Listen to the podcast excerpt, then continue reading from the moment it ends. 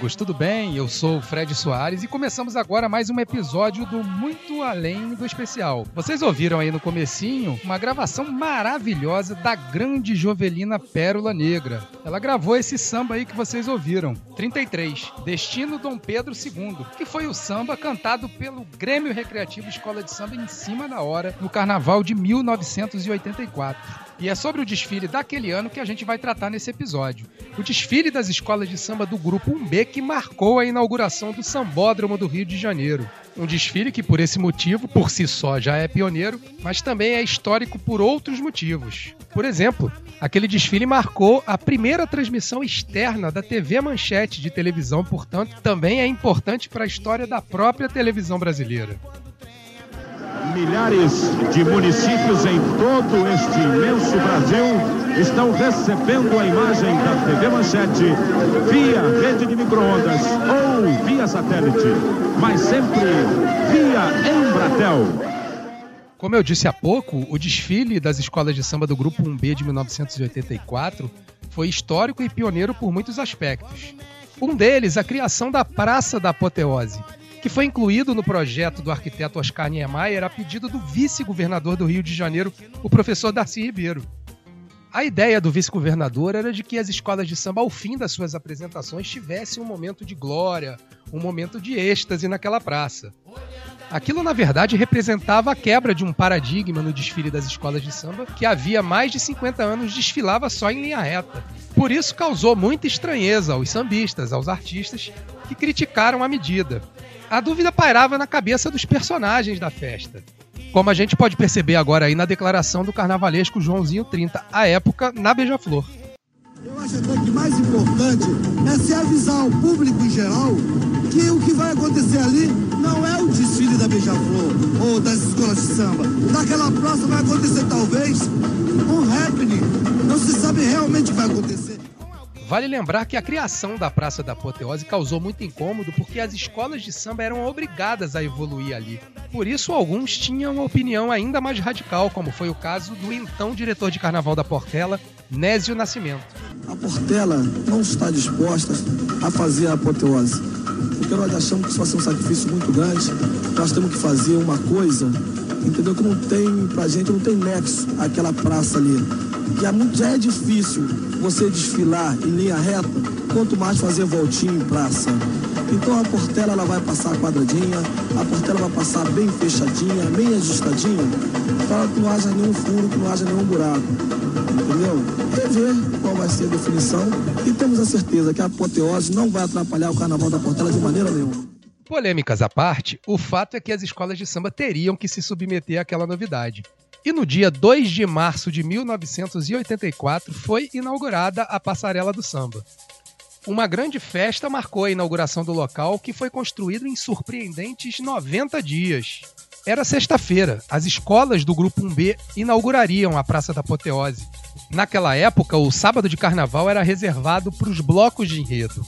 Às 6h40 da tarde daquela sexta-feira, dia 2 de março, o governador Leonel Brizola chegou ao Sambódromo para a inauguração da sua grande obra até então. Um palco foi montado na Praça da Apoteose, onde o chefe do governo do estado recebeu representantes de várias escolas de samba. Logo em seguida, às 19 horas, começaria o desfile, com a apresentação do Império do Marangá, que entraria para a história por ser a primeira agremiação a pisar no novo Sambódromo. A agremiação da Praça Seca apresentaria o enredo e o samba enredo Águas Lendárias. Oh, meu rio, hoje em suas águas que emoção.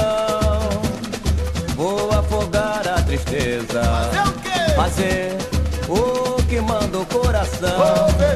Velejar com meu amor. Eu vou, eu vou neste barco de ilusão.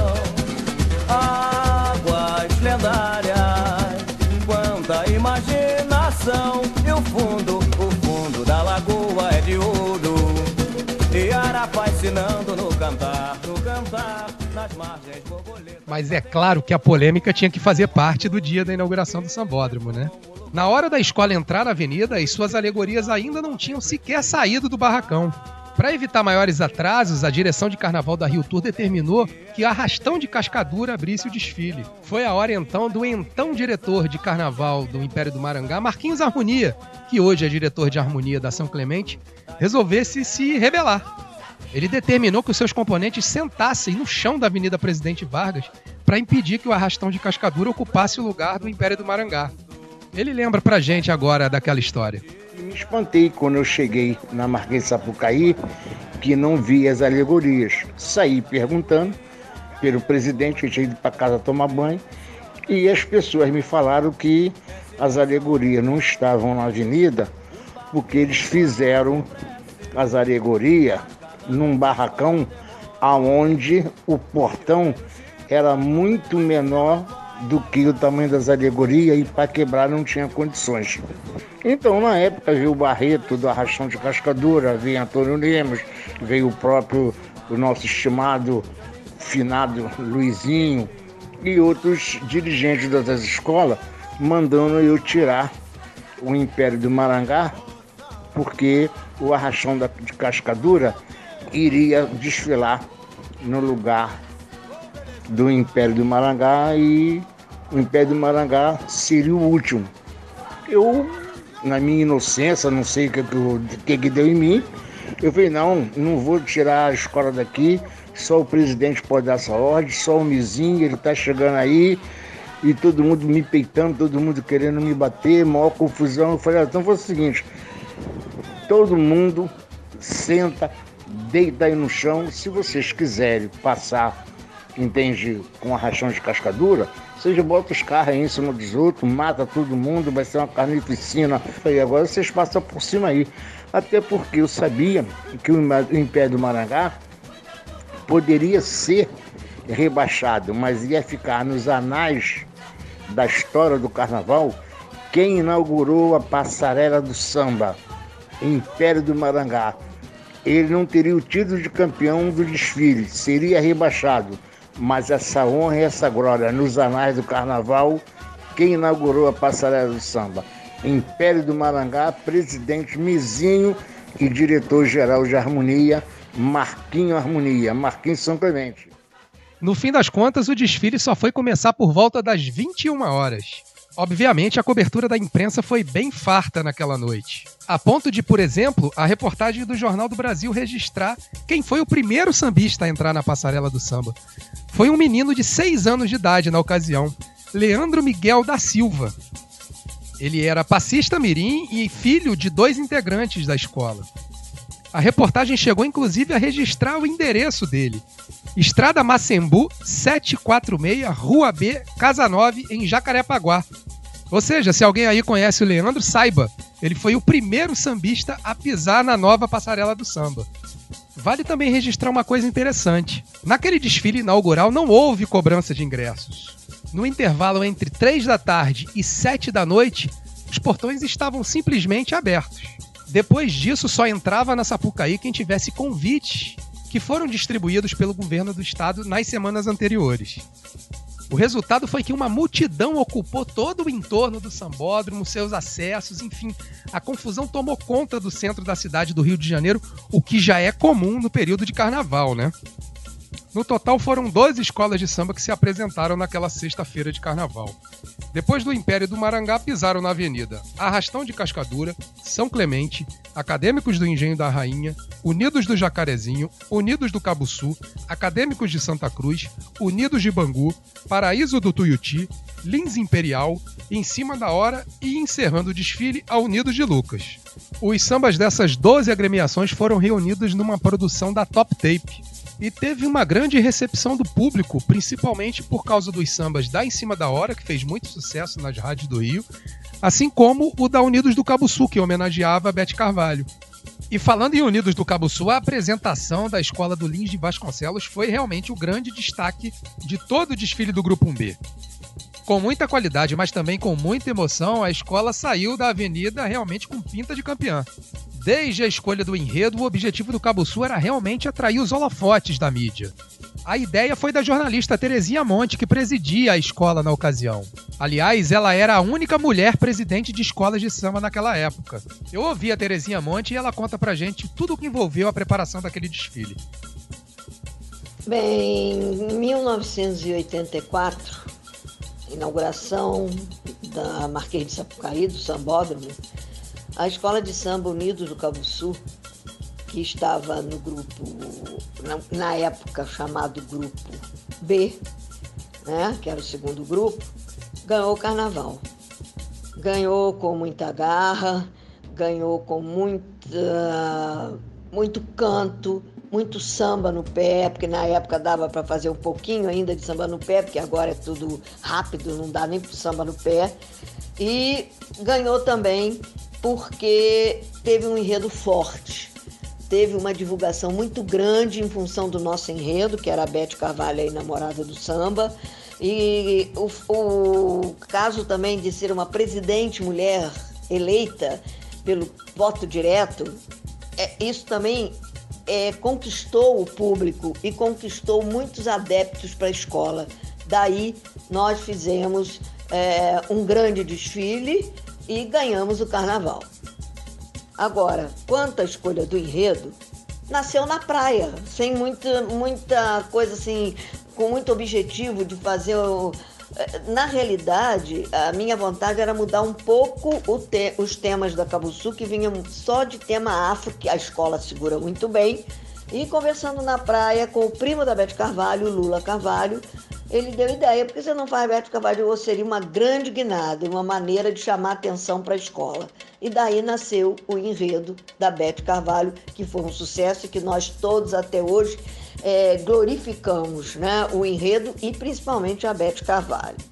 Ela vislumbrou ali a oportunidade de, homenageando grandes vultos da cultura brasileira, fazer a Cabo Sul crescer. E isso realmente aconteceu. Depois de vencer o campeonato de 1984, a Cabo Sul permaneceu seis anos seguidos entre as grandes do Carnaval do Rio de Janeiro.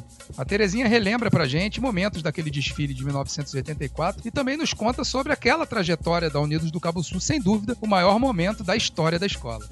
Quanto à continuidade de pessoas vivas, a Cabo Sul não tinha dinheiro. A Cabo Sul fica num local de difícil acesso. Só quem tem carro está muito disposto a andar do ponto de ônibus lá na rua Dona Romana até a escola. Então, o, o, o, jeito foi pensar numa maneira de ser divulgada e de que trouxesse público para a escola, né?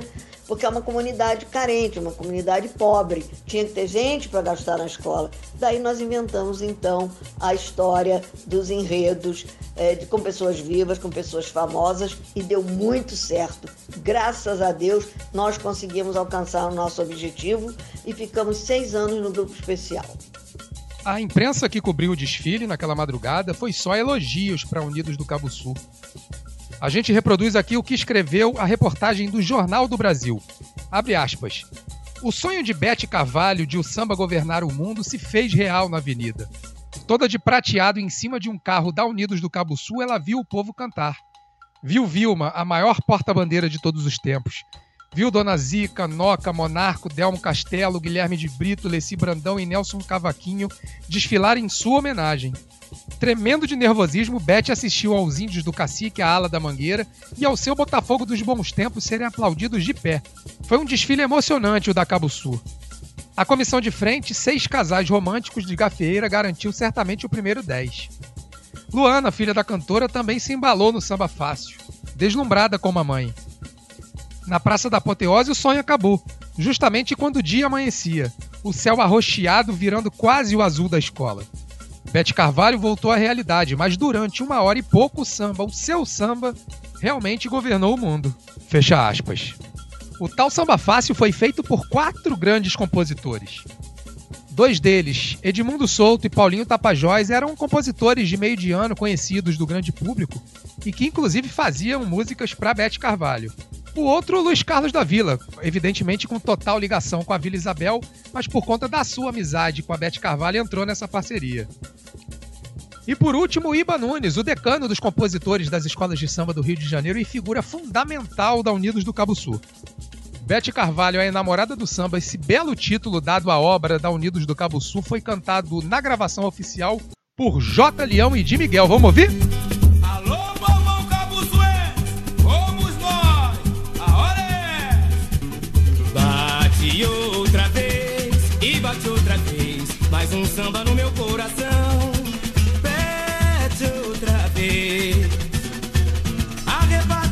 Emoção a multidão. Brotou no jardim da Gamboa, essa menina flor, bailarina dançou, encantou e assim que cantou, desabrochou pro fim. Nos festivais, todo o povo aplaudiu. E a sua dança o mundo então seguiu. Onde você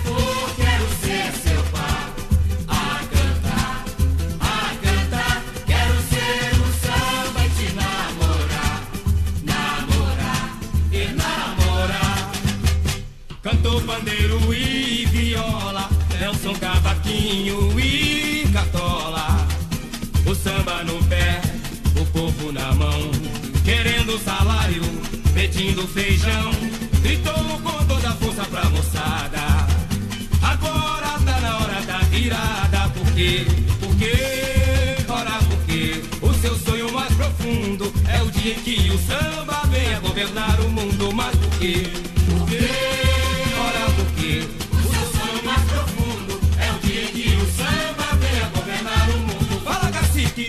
Cacique, mangueira e seu Botafogo ardendo nas veias, paixões feito fogo, mete embala Luana. Mete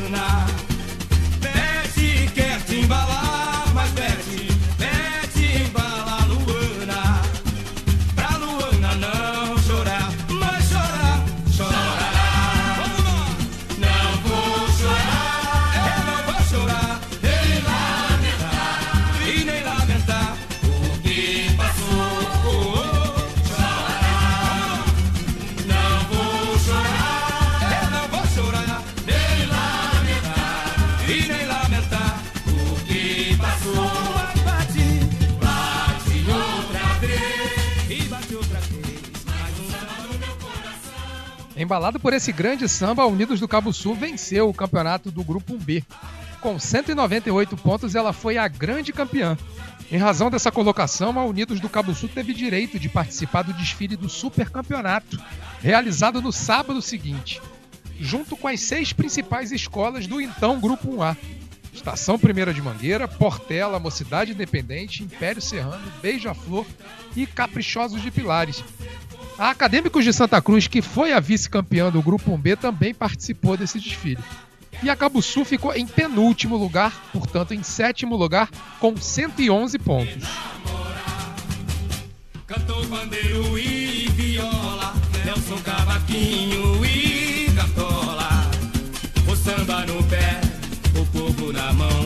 Querendo salário, pedindo feijão. Gritou com toda a força pra.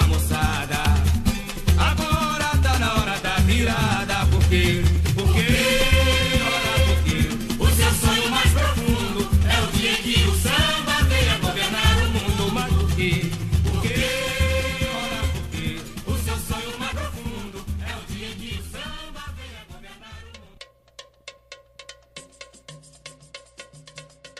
Se o subúrbio esteve presente no desfile campeão da Unidos do Cabo Sul, ele teve participação chave na apresentação da escola de samba em cima da hora, que ficou em terceiro lugar naquele desfile do Grupo 1B. O enredo idealizado e desenvolvido pelos carnavalescos José Leonídio e Regina Selle procurou mostrar de uma forma romantizada, mas também crítica, o sofrimento do trabalhador suburbano que todo dia tem que encarar um trem lotado. Hoje, coreógrafo consagrado e responsável pela comissão de frente da Em Cima da Hora, Carlinhos de Jesus esteve naquele desfile da Em Cima da Hora. Ele era um dos passistas e lembra da importância daquele enredo. 33, Destino Dom Pedro II. Que enredo maravilhoso da minha querida Em Cima da Hora, minha escola raiz, minha escola né, do coração, minha escola que ensinou tudo, né? E naquele ano, 1984, eu era passista da escola. Um ano antes, no ano seguinte, eu, eu, eu ganhava o meu primeiro estandarte de ouro como passista da Em Cima da Hora. Então, eu hoje, ao ouvir esse samba tão contemporâneo, né? tão presente na vida do carioca, né? Aquele que sai lá de Japeri ou pelo, pelas estações a caminho com destino, pelo caminho, né? Com, com, com destino a Dom Pedro II, né? A estação de Dom Pedro II. É uma narrativa muito, muito presente, muito real. Um samba muito inteligente do Guará e do Jorginho das Rosas, que na época nos deu um estandarte de ouro, nosso terceiro estandarte de ouro a escola. E foi uma, uma história linda, foi um desfile lindo. Aquele samba maravilhoso, aqueles sambas maravilhosos. Eu gostava muito dos sambas de terreiro da Em Cima da Hora. Cruel paixão, no princípio tudo é flores, depois vem os desamores. E tantos sambas lindos, né? Ô, oh, Em Cima da Hora. Estaremos juntos no próximo carnaval, revivendo esse samba antológico, esse, esse desfile lindo, né? E muito feliz por estar fazendo parte dessa história. O samba composto por Guará e Jorginho das Rosas conseguiu conciliar de uma forma muito feliz poesia, romance e também muita crítica. O samba é uma verdadeira crônica carioca do dia a dia e demonstra bem o sentimento do trabalhador nesse trecho. O suburbano, quando chega atrasado, o patrão mal-humorado diz que mora logo ali. Mas é porque não anda nesse trem lotado, com o peito amargurado baldeando por aí. Imagine quem vem lá de Japeri.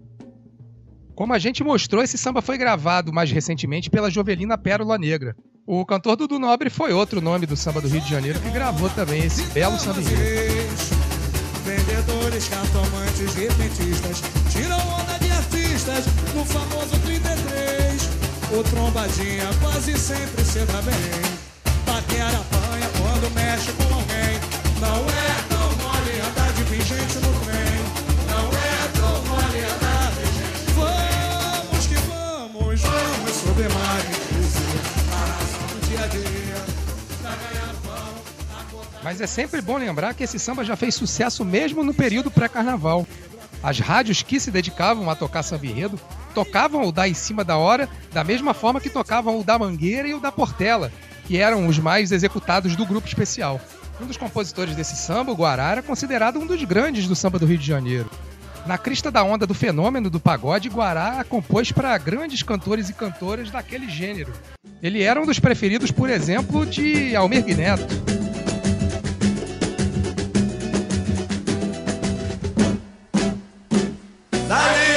de Guará,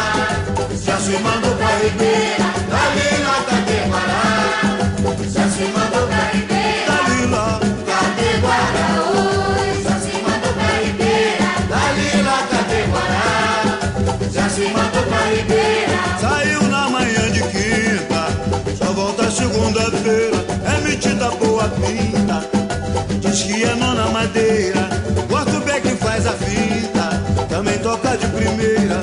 Ele já passou dos 30, mas não é de brincadeira da vida. Ele ajudou a manter o alto nível dos sambas apresentados pela Em Cima da Hora, algo que já ocorria desde meados dos anos 70. Época, inclusive, em que a escola conseguiu fazer o seu maior samba enredo, considerado por muitos, inclusive, o maior de todos os tempos, Os Sertões, composto por Edeor de Paula, que faleceu agora nesse mês de outubro. Quem também contribuiu muito para esse processo foi o compositor baianinho, outro que nos deixou nesse fatídico ano de 2020. Havia três anos seguidos que a Em Cima da Hora emplacava belos sambas. 1981, Boi Bumbá com Abóbora. 1982, Popô Papá Bubu Babá. E 1983, Enredo Sem Enredo. Mas sem dúvida, a melhor obra apresentada naquele início de anos 80 pela Em Cima da Hora foi 33, Destino Dom Pedro II é mesmo um dos grandes sambas da história da Em Cima da Hora. E na gravação original da Top Tape, quem registrou esse samba pra posteridade foi o grande puxador César do Vale. E a gente vai conferir agora. Alô, rapaziada de Cavalcante! A hora é! Vamos que vamos! Vamos sublimar em poesia a razão do dia a dia. Pra ganhar o pão, acordar de manhã cedo, caminhar pra estação e chegar lá em Dom Pedro a tempo de bater cartão. Não é mole, não, não é mole, não, não é com a inflação. Almejar as regalias berço da nação.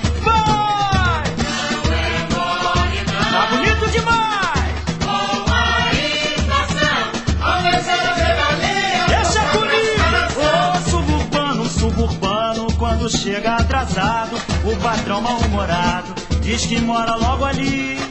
Mas é porque não anda nesse trem lotado, com o peito amargurado, baldeando por aí. Imagine quem vem lá de Japeri. Imagine quem vem lá de Japeri. Vamos falar da menina, olhando a menina de laços de fita, batucando na marmita pra não ver o tempo passar, esquecendo da tristeza quando o trem avariar. Esquecendo da tristeza quando o trem avariar. E na viagem, e na viagem, tem jogo de ronda, de damas e reis. Vendedores, cartomantes, repentistas, tiram onda de artistas no famoso 33. O trombadinha quase sempre se dá bem. O paquera apanha quando mexe com alguém.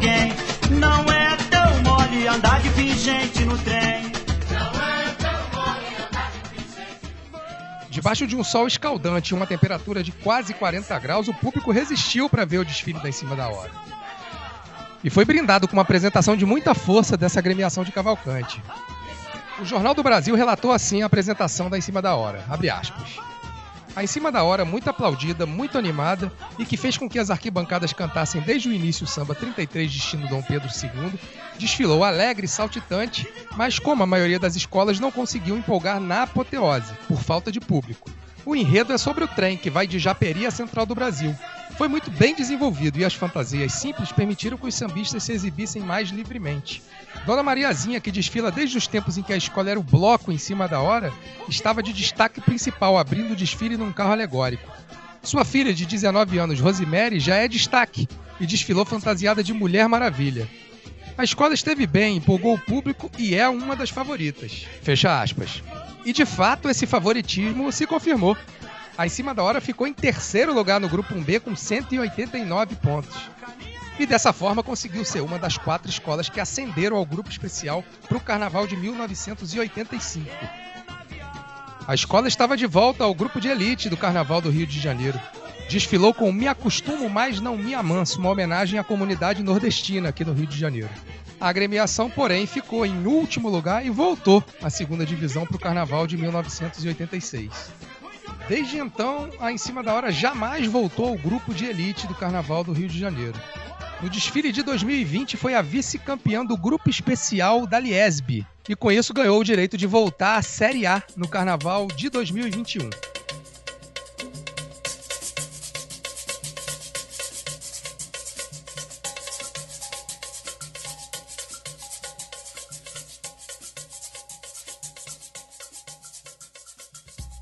Uma outra escola de samba que abordou a temática das mazelas sociais foi a São Clemente. No seu desfile de 1984, a escola de Botafogo resolveu fazer uma alerta sobre a questão da violência no trânsito.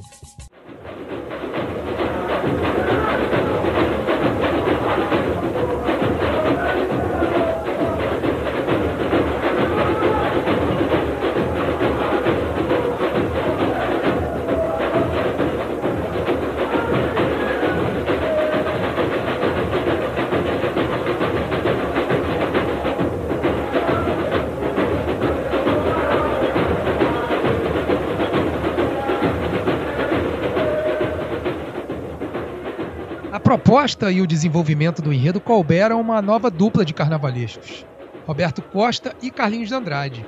O Carlinhos chegou na São Clemente para o carnaval de 1982. Naquela ocasião, a São Clemente desfilava no então Grupo 2A, o terceiro grupo, onde estava desde 1981, depois do rebaixamento no carnaval de 1980. Esse carnavalesco já tinha deixado uma boa impressão no carnaval de 1982, quando a São Clemente apresentou As Intocáveis Tempestades de Dan. A São Clemente fez uma bela apresentação. Na ocasião, a então TV Educativa do Rio de Janeiro transmitia em flashes o desfile do terceiro grupo. E a gente reproduz aqui um pequeno trecho que mostra qual era a situação das escolas de samba que naquela época desfilavam na Avenida Rio Branco. Vamos ouvir um pouquinho.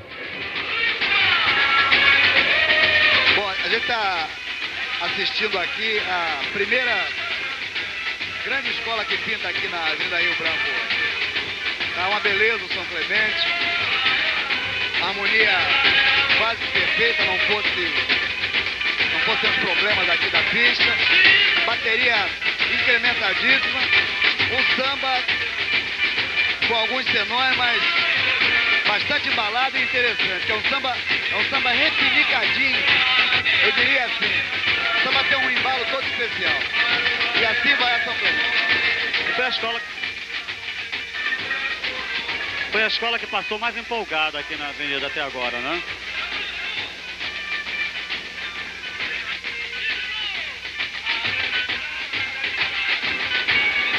Chegando ao final a apresentação da Escola de Samba São Clemente. A terceira desfilar, está apresentando muito bem passarela da Avenida Rio Branco. Você gostou, meu filho? Tá bom, né? Maravilhosa, não é? Dá pra ganhar? Esse campeonato é pra ganhar. Esse é carnaval é pra ganhar. Aí está. É homenagem à TV. Os diretores da São Clemente estão confiantes. Eles acreditam, devido à boa apresentação, eles consigam esse título. Embora tenham sido prejudicados, pois saiu uma briga que foi para o meio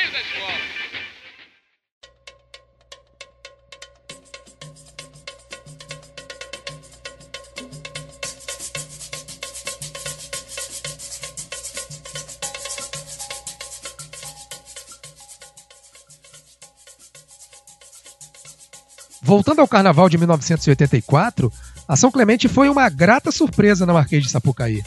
Foi a primeira vez em que a escola de Botafogo resolveu adotar a crítica política e social como elemento dos seus desfiles. Em vez de fantasias ricas e opulentas, figurinos simples, mas muito significativos na sua mensagem. O mesmo conceito também valia para as alegorias. O que se viu foi uma São Clemente pobre, sem dúvida, mas muito animada, muito empolgada e passando um recado muito claro. Hoje, presidente da escola, Renata Almeida Gomes tinha 17 anos na época e estava começando a se envolver mais com a bateria da escola, de onde seria diretor alguns anos depois. O presidente Renato, o nosso Renatinho, divide com a gente as lembranças que ele tem daquele desfile.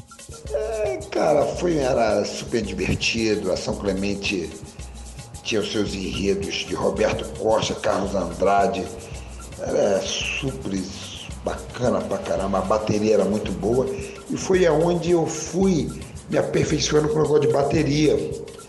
Tinha o Vivi, tinha o, porra, era o mestre Vivi, tinha o Luizão, tinha o Mirinha. E foi aonde eu comecei a me aperfeiçoar. Eu, eu era muito ligado ao futebol, ao futebol da escola, futebol de praia, sempre foi, né? Aí eu gostava muito de tocar, tocava bem, só que eu falei pro Ricardo, que era o presidente na época, que tinha que mudar o nosso método, mudar tudo. E ele falou, é comigo mesmo. E eu tô vindo direto, né, cara? O mais importante que nessa época era o mestre Vivi, já estava se aposentando e eu comecei a trazer o pessoal de Santo Cristo, o, o, a renovando com o pessoal novo do Santa Marta, era Tião Bela, era o Buda, Folia. A gente era novo, né? E a gente fez uma poderosa bateria. Antigamente eram duas notas, se eu não me engano. Mas foi maravilhoso. Não corra, não mate, não morra. O diabo está solto no asfalto. Foi composto por Rodrigo e Geraldão e gravado por Geraldão. Vamos conferir. Neste dia de festa, eu mostro o que resta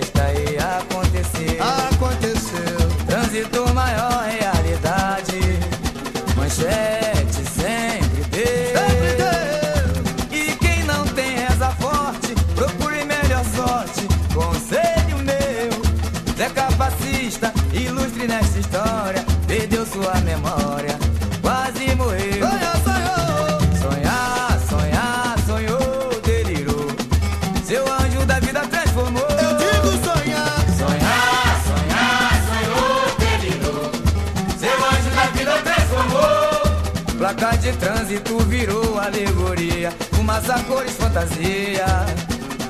Som de motor virou tambor. O Zé? O Zé caindo inconsciente. De fascista presidente. Diretor de harmonia.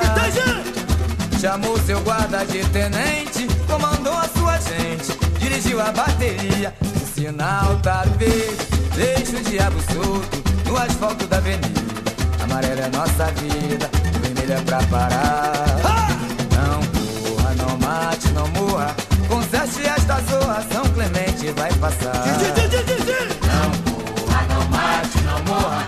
Conserte esta zorra, São Clemente vai passar. Nesse dia, Nesse dia de festa, eu mostro de festa o que aconteceu. aconteceu. Trânsito maior realidade. Realmente, a São Clemente deixou a avenida com a forte impressão de que disputaria o título. O Jornal do Brasil do domingo de carnaval retratou da seguinte forma a apresentação da escola. Abre aspas. Com o diabo está solto no asfalto, a escola de samba São Clemente entrou na passarela do samba meia-noite e vinte, com o enredo original, onde a mistura de cores fortes como vermelho, preto e ouro conseguiu impressionar pela imaginação dos carnavalescos Carlos de Andrade e Roberto Costa. Com alas de guardas de trânsito, sinais luminosos e vítimas do trânsito, a São Clemente entusiasmou o público e até mesmo o diretor-geral do Detran, Marcelo Reis. Ao terminar o desfile, mesmo tendo ignorado a apoteose, a São Clemente deixou a impressão de ser forte candidata ao título. E na apuração, de fato, essa expectativa se confirmou. A São Clemente fez 187 pontos e ficou em quarto lugar. A última das colocações das escolas que ascenderam ao grupo especial para o Carnaval de 1985. Na sua volta ao grupo especial, a São Clemente desenvolveu Quem Casa Quer Casa e foi rebaixada. Em 86, de volta ao segundo grupo, vice-campeã, com Muita Saúva e Pouca Saúde, os males do Brasil são. Na volta à elite do Carnaval Carioca, em 1987, a escola de Botafogo desenvolveu Capitães de Asfalto e permaneceu no grupo. Entre 1987 e 1991, a São Clemente figurou no grupo especial. Entre idas e vindas nos anos seguintes, a São Clemente voltou ao grupo especial definitivamente em 2007 e desde então jamais voltou à Série A.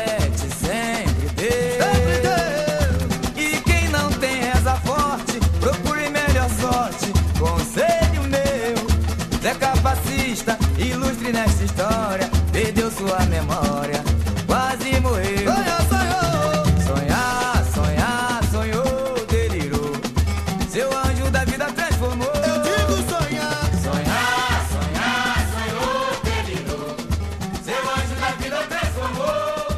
E só pra gente fechar a conta daquele desfile do grupo 1B de 1984, vamos mostrar como é que ficou a classificação final, né?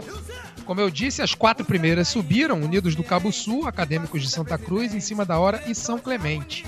Em quinto, em quinto lugar ficou o Acadêmicos do Engenho da Rainha, em sexto, a Unidos de Bangu, em sétimo, o Arrastão de Cascadura, seguido por Unidos de Lucas, Lins Imperial, Unidos do Jacarezinho, Paraíso do Tuiuti e Império do Marangá. As duas últimas colocadas, Paraíso do Tuiuti e Império do Marangá, foram rebaixadas para o grupo 2A. Não mate, não morra. Conserte esta zorra, São Clemente vai passar. Nesse dia, Nesse dia de festa, eu mostro de festa o que aconteceu. Pois é, a gente chega ao fim de mais uma edição do Muito Além do Especial. E aí, você curtiu a viagem? Deixa a sua dica, o seu comentário, a sua sugestão. Eu tô lá esperando vocês nos meus canais de comunicação, Twitter e o Instagram, arroba Fredão Soares. Repetindo, arroba Fredão Soares. A gente fica por aqui agora, mas já de compromisso marcado para a próxima edição do Muito Além do Especial. Até lá, gente!